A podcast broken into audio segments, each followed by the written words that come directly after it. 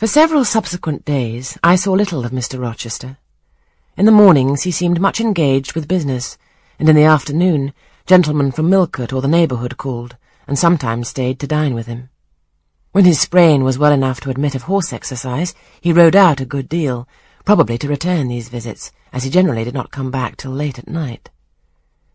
During this interval, even Adele was seldom sent for to his presence, and all my acquaintance with him was confined to an occasional rencontre in the hall, on the stairs, or in the gallery, when he would sometimes pass me haughtily and coldly, just acknowledging my presence by a distant nod or a cool glance, and sometimes bow and smile with gentlemanlike affability. His changes of mood did not offend me, because I saw that I had nothing to do with their alteration. The ebb and flow depended on causes quite disconnected with me. One day he had had company to dinner, and had sent for my portfolio, in order, doubtless, to exhibit its contents. The gentleman went away early to attend a public meeting at Millcote, as Mrs. Fairfax informed me, but the night being wet and inclement, Mr. Rochester did not accompany them. Soon after they were gone, he rang the bell. A message came that I and Adele were to go downstairs.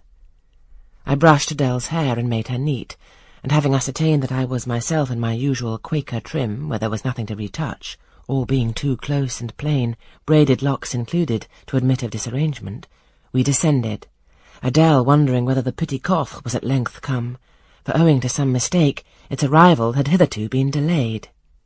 She was gratified. There it stood, a little carton on the table when we entered the dining-room. She appeared to know by instinct. Ma boîte! Ma boîte! Exclaimed she, running towards the table.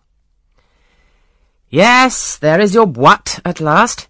Take it into a corner, you genuine daughter of Paris, and amuse yourself with disemboweling it, said the deep and rather sarcastic voice of Mr. Rochester, proceeding from the depths of an immense easy chair at the fireside.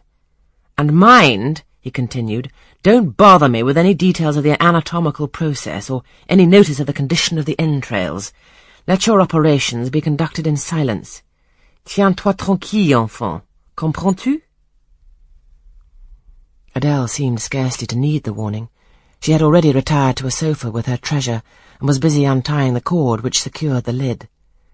Having removed this impediment, and lifted certain silvery envelopes of tissue paper, she merely exclaimed, Oh, ciel, que c'est beau! and then remained absorbed in ecstatic contemplation.